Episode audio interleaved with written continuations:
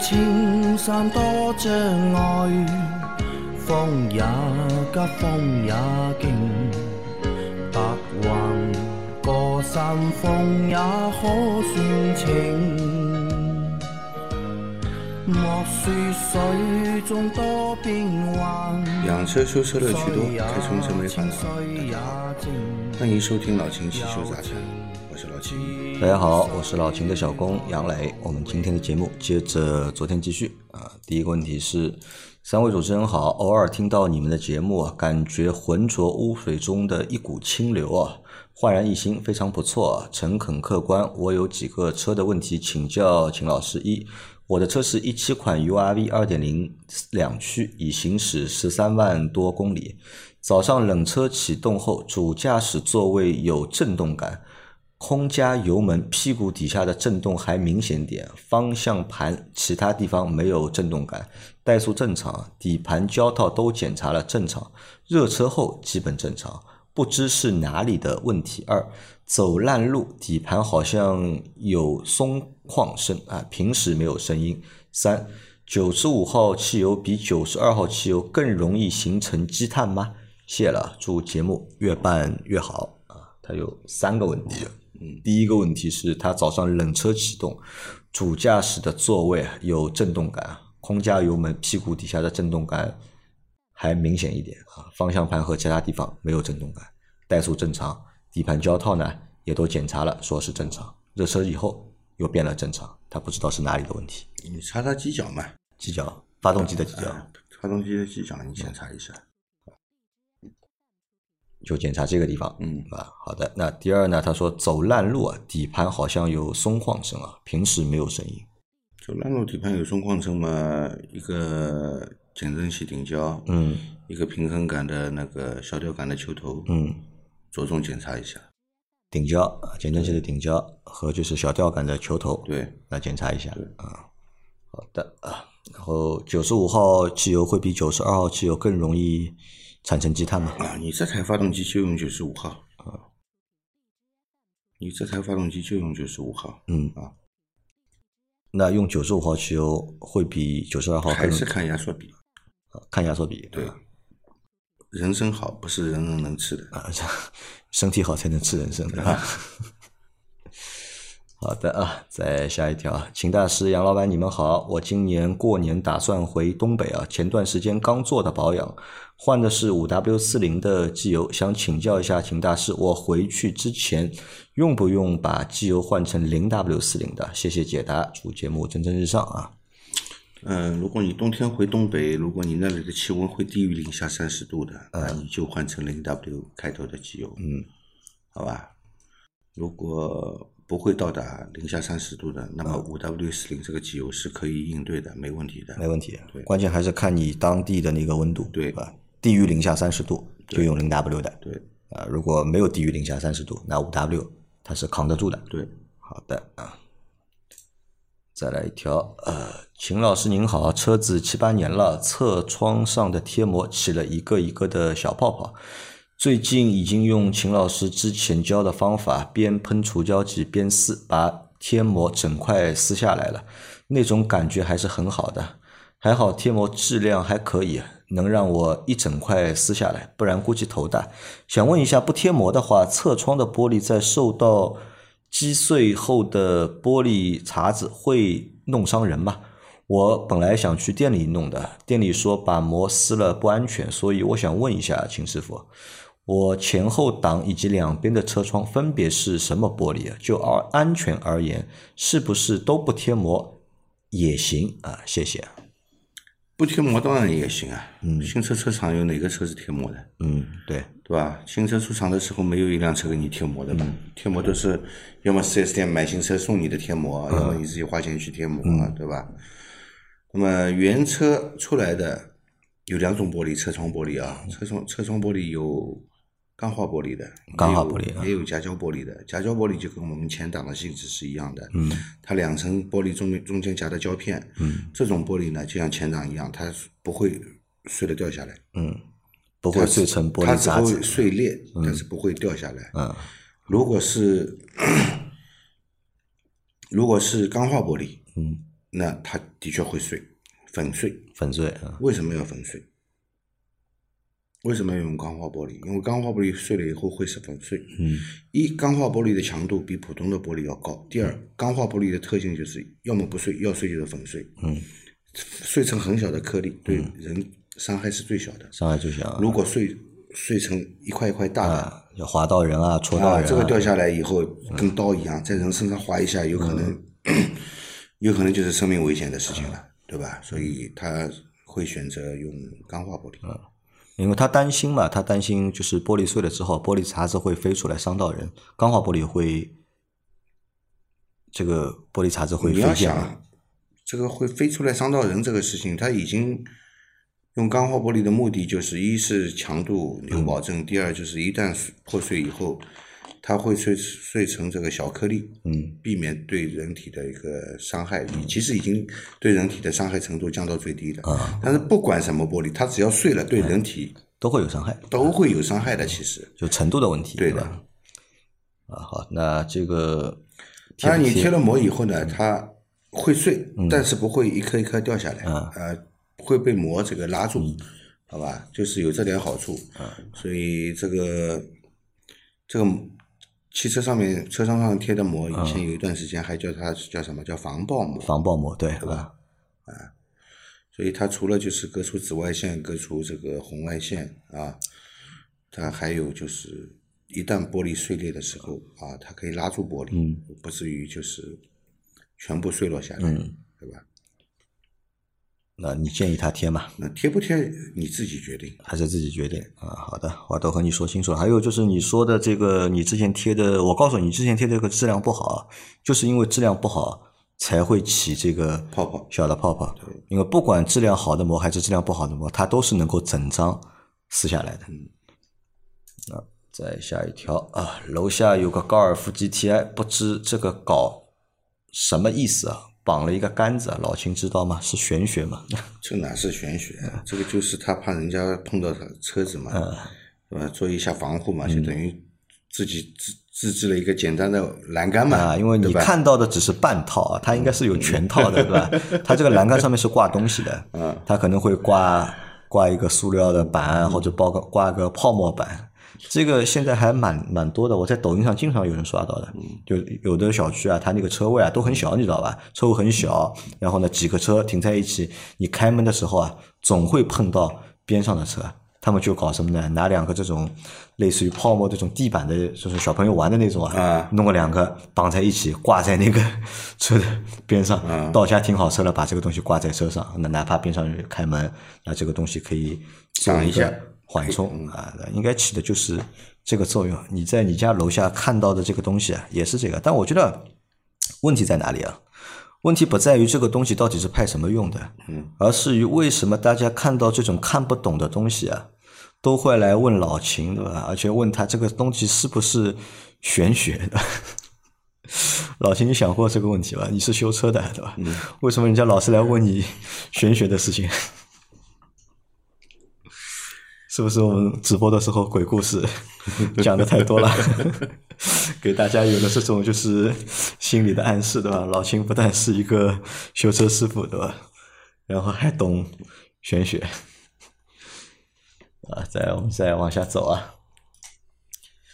老秦，杨老板好，我来提问题了。我的是本田捷德，半年前前大灯左边的方向盘这边的灯就坏过一次，换过这几天又发现又坏了，想让老秦分析下问题啊，好到修理厂跟修理师傅沟通一下。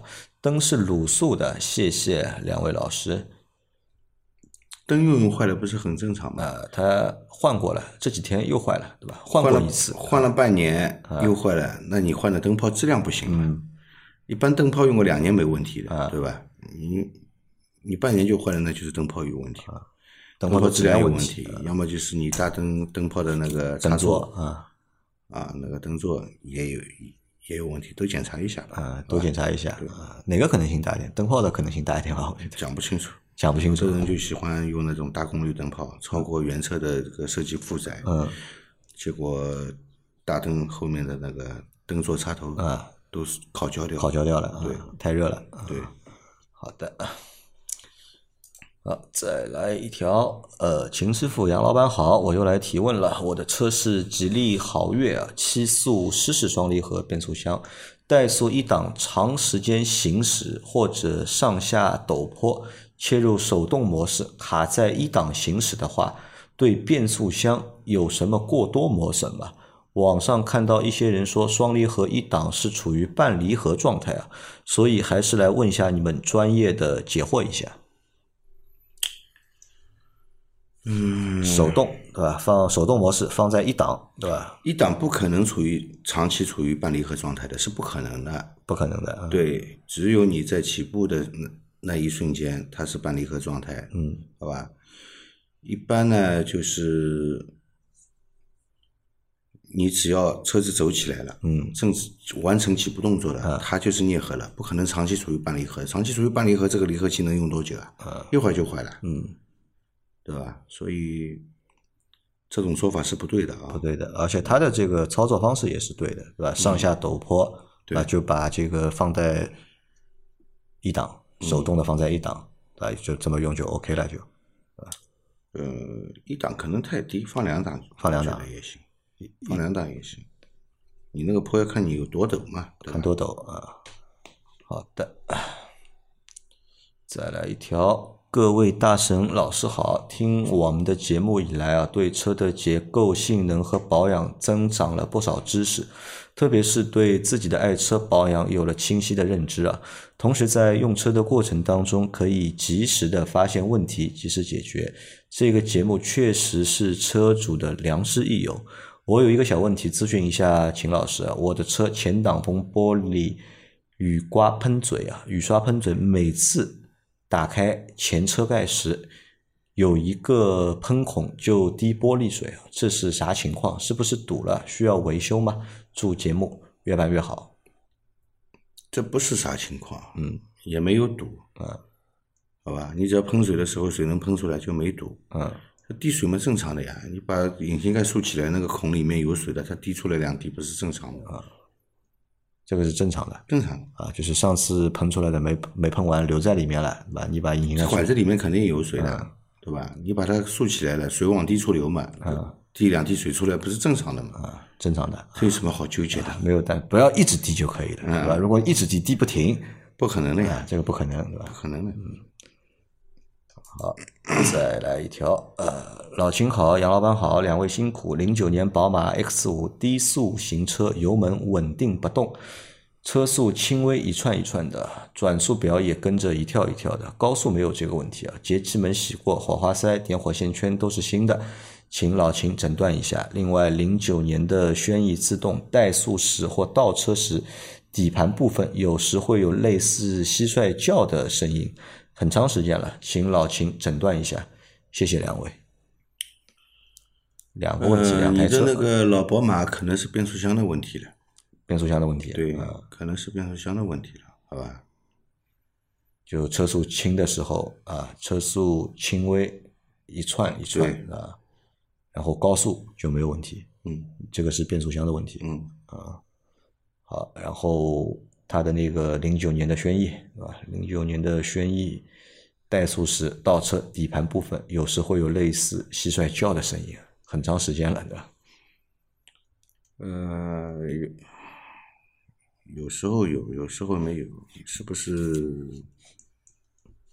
呃，你怠速，啊，对吧？停在那里，发动机转速很低的时候，有时候很安静的情况下，有些车啊，不是所有车啊，而且这个是有时候听得到，有时候听不到，有可能是发动机里面的机油回流到油底壳里面的流动的声音，嗯，有可能啊。这是一种可能啊。嗯，那会还有没有这种它底盘有问题的可能呢？底盘有问题，你怠速车子不动，它有问题也不会响啊。也不会响对，啊。那这这个问题就这么回答了。啊但我还蛮好奇的啊，它有两台零九年的车，嗯一台宝马 X 五，嗯一台是零九年的嗯，轩逸一个自己开的，一个给老婆开的。啊，啊自己开 X 五，老婆开轩逸，对 吧？还是你老婆开 X 五对吧？你开的是轩逸的。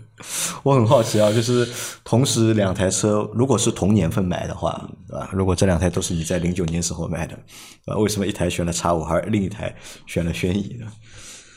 啊，如果你听到的话，给个答复啊。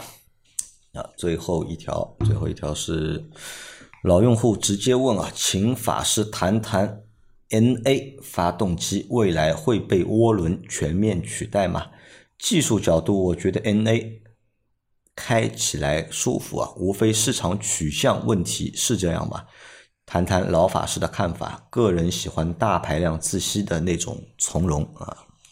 他说：“这问你啊，自吸的发动机啊，会不会被涡轮的发动机、涡轮增压的发动机取代？全面取取代不可能，嗯，啊，但是以后可能大多数都是用的涡轮发动机。只要按照目前的这种环保法规继续实行下去的话，会有越来越多的厂家去做涡轮发动机。嗯，对的。如果环保的法规越来越严格的话，因为它每过个几年，对吧，会出一个新的法规，那这个法规会比上一次的法规要求更严格。这是一。第二呢，就是不同国家其实每年或者每一段时间对这个油耗的要求啊，也一直在提高，要让你的车油耗变得越来越低，越来越低，越来越低。对，那你想油耗变低能有什么方式呢？排量缩小，对吧？那你排排量量缩小以后呢，又没力气，啊、你动力又不够，那么加涡轮啊只能加涡轮，对吧？啊，但是你说全面取代，至少目前看，我觉得也不会吧，对吧？全面取代应该不会。因为你看目前日系车，对吧？就是自吸的发动机好多发动机没装涡轮的啊，对吧？对吧？而且日系车它也不愿意改啊。你说市场因素，你看日系车都丰田的车，大多数都是自吸的，卖的不都蛮好吗？但是缸呢是越做越少了，嗯对吧？嗯以以前你经常还能看到 V 八发动机，嗯那么对吧？那么十二缸的我们就不说了，本嗯来也不多见。那 V 八以前还是看得到的，嗯现在你基本看不到尾巴了嘛，都变成 V 六加涡轮嗯取代 V 八了，对吧？用四缸加涡轮取代 V 六了，嗯，对吧？用三缸来代替四缸，以后有没有可能有两缸的发动机？这个不好说，不好说。这个不好说。好的，那我们把上个星期所有的这个问题啊都回答完毕了啊。大家有任何关于养车、用车、修车的问题，可以留言在我们节目最新一期的下方，我们会在下周的节目里面一一给大家解答。那最后啊，给大家搞个小插曲吧。那我们在两周前吧，应该是两周前对吧？有一条那个抖音的视频吧，就关于汉兰达，嗯对吧？和 Q 五，嗯对吧？怎么选，对吧？或者怎么对比？因为当时那条、这个争论很激烈啊，这个厉害啊！我告诉你，这个牛逼啊，对吧？那条大概那条短视频大概有了大概两千条不到的评论，对吧？那有说丰田好的，那有说奥迪好的，那都有，反正各种各样的说法都有。这个其实我认为啊，我还是蛮能接受的，对吧？你只要不在里面骂人，不要只要不在里面搞人身攻击。都 OK，对吧？丰田喜欢丰田的粉丝喜欢丰田，大众喜欢喜欢大众，我觉得这个没什么，就是太多的毛病，对吧？一没啥问题。但是呢，我在昨天的时候啊，昨天呢就是啊，应该是上周吧，上周是我们还特地做了一期这个节目，就讨论你这个事情，嗯，对吧？就讨论为什么就是有那么多的丰田的粉丝或者死忠，对吧？觉得丰田的车这个好那么好，而我们为什么又觉得丰田的车很普通，对吧？没有就是大家说的就是那么好。啊，就讨论这个问题嘛，就我们在讨论这个口碑是怎么形成嘛。那最后呢，还引申到就和大家说，选车的话，可能还是要满足自己的需求，对吧？你想要什么，你去买什么，也不要听别人就是人云亦云的。那那期节目放完之后啊，就在昨天早上有一个小伙伴，他发了很长的一段那个就是文字给我，就他在微信上面私信我嘛，他就想和我聊聊关于那个丰田和奥迪的那个事情。那他说呢，就他开他开场就这么说的，他说呢，他就是一个丰田嗯脑残粉啊，他觉得他就是丰田脑残粉，而且呢，在他的心目当中啊，丰田产品的这个稳定性和可靠性都是非常强的。嗯呃，他而且他说他是，而且他还蛮有钱的，就是他说他的他有台途锐，对吧？他说他的那台途锐，对吧？就是有各种各样的问题，特别是走那个越野的时候啊，如果他走过一些非铺装路面，这个车颠簸的厉害啊，如果开的时间长啊，开回来之后啊，他说就会这个东西报警，那个东西报警，然后呢，他另外一台丰田车，嗯，因为可能用的东西都比较老，嗯，对吧？也没有什么太多的就是电子的设备，那相对就是可靠性和稳定性还是比较强的。那他说到这里的时候呢，其实我还蛮认同的，因为消费者或者用户啊，对产品的一个认知啊，其实是来源于体验嘛，对吧？如果你买了 A 产品和 B 产品，你两个都有，你既有丰田，你也有奥迪，或者你也有大众，两台车你在用的这个过程当中，谁给你的印象好，谁给你的体验好，你就会觉得哪个产品好。那我觉得这个是我认我认的，就是还蛮认可的。但后面他说了一段话呢，就让我觉得呢，就是还蛮值得玩味了。我和大家分享一下。他说：“我还有一台兰德酷路泽，嗯，吧？那这个车，呃，我开下来，他说这个车在我心目当中就是神一样的存在。嗯，他觉得这个车稳定性很好。他我说，他说我已经用了就是很多年了。我去全国的各种地方去，不管是难开的地方还是好开地方，我都开这台车。嗯，它能够让我带我就是上天入地。嗯，那所以呢，因为这个车给我留下了好的印象，所以我是丰田的。”脑残粉，首先啊，兰德酷路泽，它就是一个越野车，对啊，它是可以应对这些路面的，但是途锐不是，不是啊，它是一个 SUV，你非要把它当越野车去开，它底盘不出问题才见鬼了。所以啊，就是我倒不是需要反驳他，我并不是要反驳他。那他的意思是什么？因为他说丰田啊有有这些神车的存在，所以丰田车的口碑啊就会变得。非常的好，他就给我解释嘛，为什么？那你为什么不拿你的兰德克鲁兹去跟牧马人比越野呢？都是纯粹的越野车，你去比比看到底哪个好？那我想说的还不是说你拿这个皮车比和和拿那个车比，不，你不能拿一辆越野车跟一辆 SUV 去比，谁能越野啊？对，谁越野的时候不出毛病？关键是什么？我们要想另外一个问题啊，我们的小刘对吧？小刘也有一台。兰德克鲁泽，小刘也是丰田脑残粉。对，但是你问小刘一个问题，你问他凯美瑞你要不要？嗯，卡罗拉你要不要？他肯定不。汉兰达你要不要？他不要的，他不会要的。对的，对吧？你不能拿一个对吧卖七八十万、一百万的产品，对吧？去和一个 三十万、四十万的产品去做对比，对吧？那这个我觉得就是呃，是这样的。嗯。那么我看了下面的评论，有人就说，就是汉兰达和那个奥迪 Q 五，它的价位比较接近。不接近啊？谁谁说接近？他说价价位比较接近，人家才这样比的，对吧？那其实我们不说这个日系德系，嗯，就这两个品牌，它不在一个段位。对的，对吧？你考虑奥迪的人应该不太会考虑丰田，或者你考虑丰田的人一般也都不太会考虑奥迪嘛。对吧？哎，没办法，没办法，就是现在很多人就是你不能说的与他的意见相左，你只要相左他就喷，对吧？包括我们说要热车的问题，包括我们说要定期更换刹车油的问题，不都是在被喷嘛？对吧？叫他换个刹车油，他还说我是卖刹车油，对吧？这个。说现在机油卖不动了，对吧？说现在机油已经没利润了，所以开始我们还说过变速箱油的，所以现在开始卖变速箱油和刹车油了，对吧？卖完了怎么办呢？我们卖金龙鱼嘛。嗯，好了，那我们那个这个插曲就到这里啊，还是和大家说啊，买车自己决定，对吧？自己喜欢什么买什么，钱是你自己的，怎么保养车，怎么修车也是你自己决定，对吧？你想修就修，你想保养。就保养，反正你开你的车，你的车也不是我在开。对，我只是提供一些建议给你，你愿意听的就听，你不愿意听的呢，我希望也不要来喷我，好吧？你不听就不听吧，车是你的，坏了也是你掏钱修，命是你的，对吧？出了事情，这个命也也也不是我替你去死，就这么简单。好，我们今天的这期节目到这里结束了啊。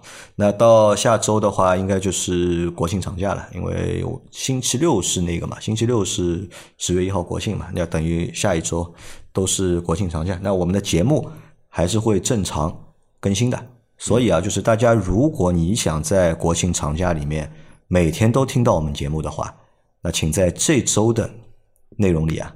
多留言，好吧？你多留言，我们问题多，那么在国庆长假里面，我们更新的内容啊也会多一些。对，而且呢，我会想办法，就是在这个星期的周末啊，我我把那个阿 Q 啊，把他抓过来，嗯，对吧？让他陪我们来录个一个星期的节目，对吧？然后国庆，对吧？咱们天天乐，好吧？那提前祝大家国庆节快乐啊！我们下周再见，拜拜。拜拜。